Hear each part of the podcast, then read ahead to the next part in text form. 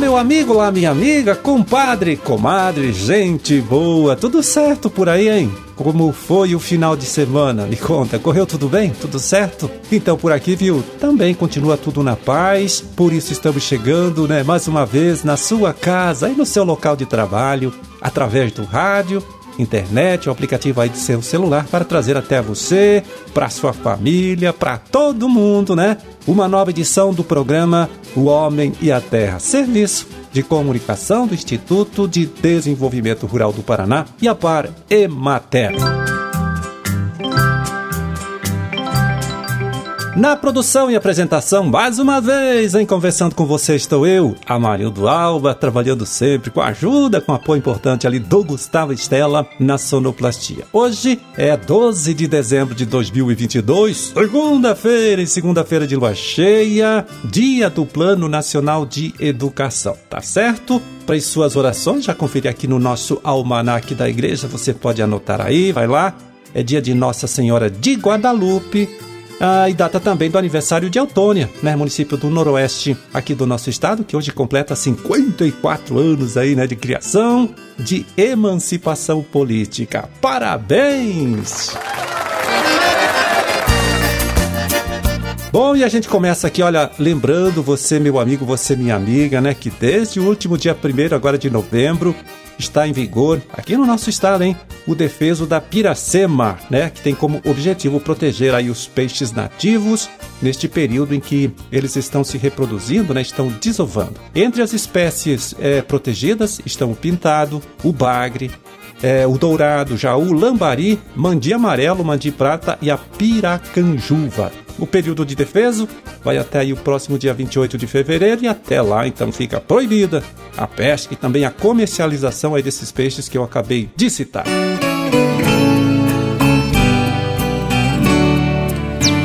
Pois é, e depois que quatro países, né, aqui da América do Sul, é, a Colômbia, Equador, Peru e Venezuela, confirmaram a presença da gripe aviária em suas criações, a ADAPAR, viu, lançou um alerta e pedindo para que todos nós aí redobremos a atenção para evitar que o problema, esta doença aí, também chegue aqui ao nosso estado, aqui ao nosso país. O repórter Fábio Rene, da Agência Estadual de Notícias, é quem chega aqui agora para trazer mais detalhes para a gente sobre esses cuidados aí que devemos tomar para prevenir então a chegada da gripe aviária aqui ao nosso país, aqui ao nosso estado. Os produtores precisam ficar atentos à desinfecção de veículos na entrada e saída da granja, restrição de acesso de pessoas alheias ao estabelecimento, impedir contato de aves de vida livre às aves da granja, uso de roupas exclusivas para manejo da granja e registros sanitários em dia. Sinais respiratórios nervosos e digestivos, bem como mortalidade nas granjas, devem ser notificados junto à ADAPAR de forma imediata. Responsáveis técnicos e produtores precisam notificar obrigatoriamente por meio do sistema ESIS-Bravet ou diretamente nas regionais da ADAPAR. A agência também pede que a iniciativa privada adote as medidas de biosseguridade e biossegurança necessárias nas granjas, fortalecendo o trabalho conjunto. Os países que já tiveram focos da influenza aviária contabilizam prejuízos de grandes proporções, a exemplo dos Estados Unidos que precisaram eliminar milhões de aves. Os preços de ovos, carne de frango e demais subprodutos tiveram aumentos consideráveis. Além disso, diversos produtores desistiram da atividade. A influenza aviária altamente patogênica é exótica no Brasil, mas pode ser carreada por aves migratórias ou até mesmo por pessoas que estiveram em países onde a doença está ocorrendo. A transmissão também pode acontecer por meio do ar, água, alimentos e materiais contaminados, além do contato com aves doentes e o acesso de pessoas externas às criações comerciais. Essa foi a participação do repórter Fábio Henning, né, lá da Agência Estadual de Notícias. Ele que trouxe pra gente informação lá do pessoal da DAPAR, né, falou sobre os cuidados que devemos ter para prevenir a entrada da gripe aviária aqui em nosso estado. Alerta que está sendo redobrado depois que a doença foi identificada em criações de aves né, no Peru, Equador, Colômbia e Venezuela.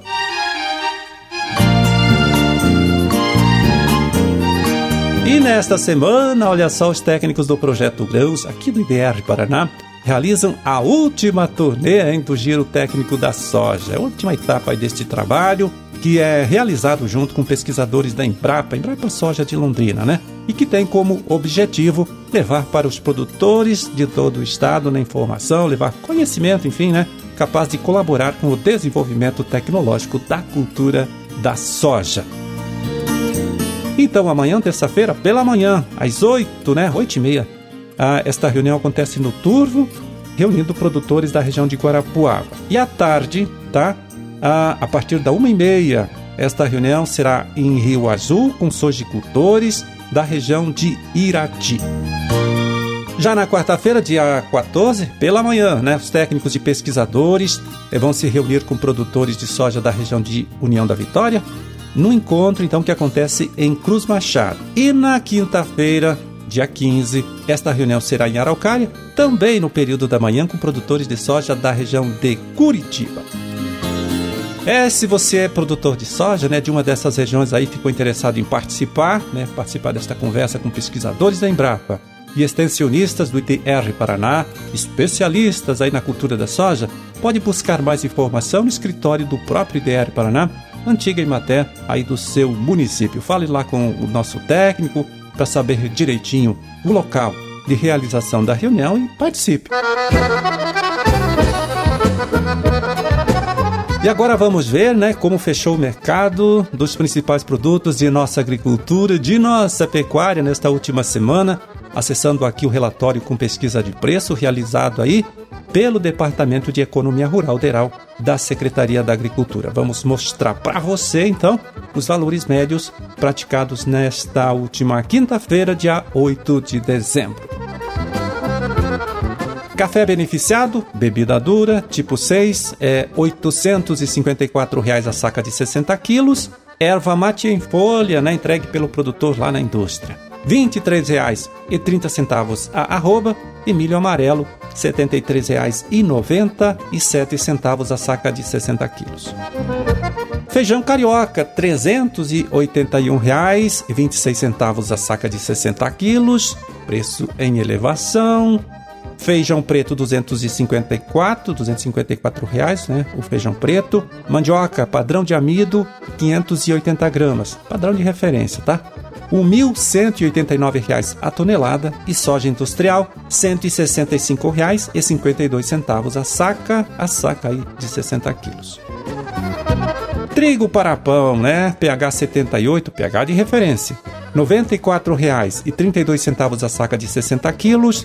Boi em pé, 280 reais a arroba.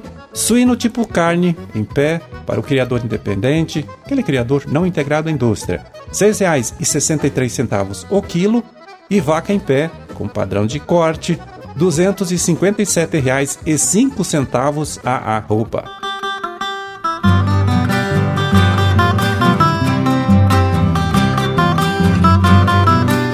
Bom, e também na última quinta-feira, o DERAL, né, lá da Secretaria da Agricultura, divulgou outro documento, né, que é o boletim com a análise da conjuntura das principais atividades de nossa agropecuária. E chama a atenção aqui os dados sobre o comércio aí do leite cru, tá? O comércio aí do leite feito pelo produtor, produto que no último mês de novembro, segundo essa pesquisa lá do DERAL, teve queda de 4% no seu preço médio em relação ao mês de outubro. Tá? O preço médio, então, praticado aqui em nosso estado no mês de novembro ficou em R$ 2,71 o litro, né, o litro de leite.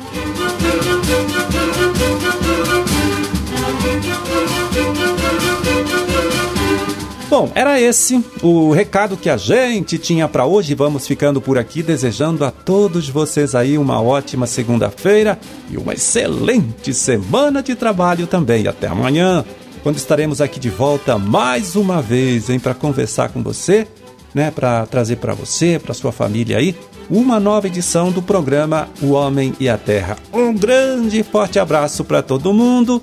Fiquem com Deus e até lá.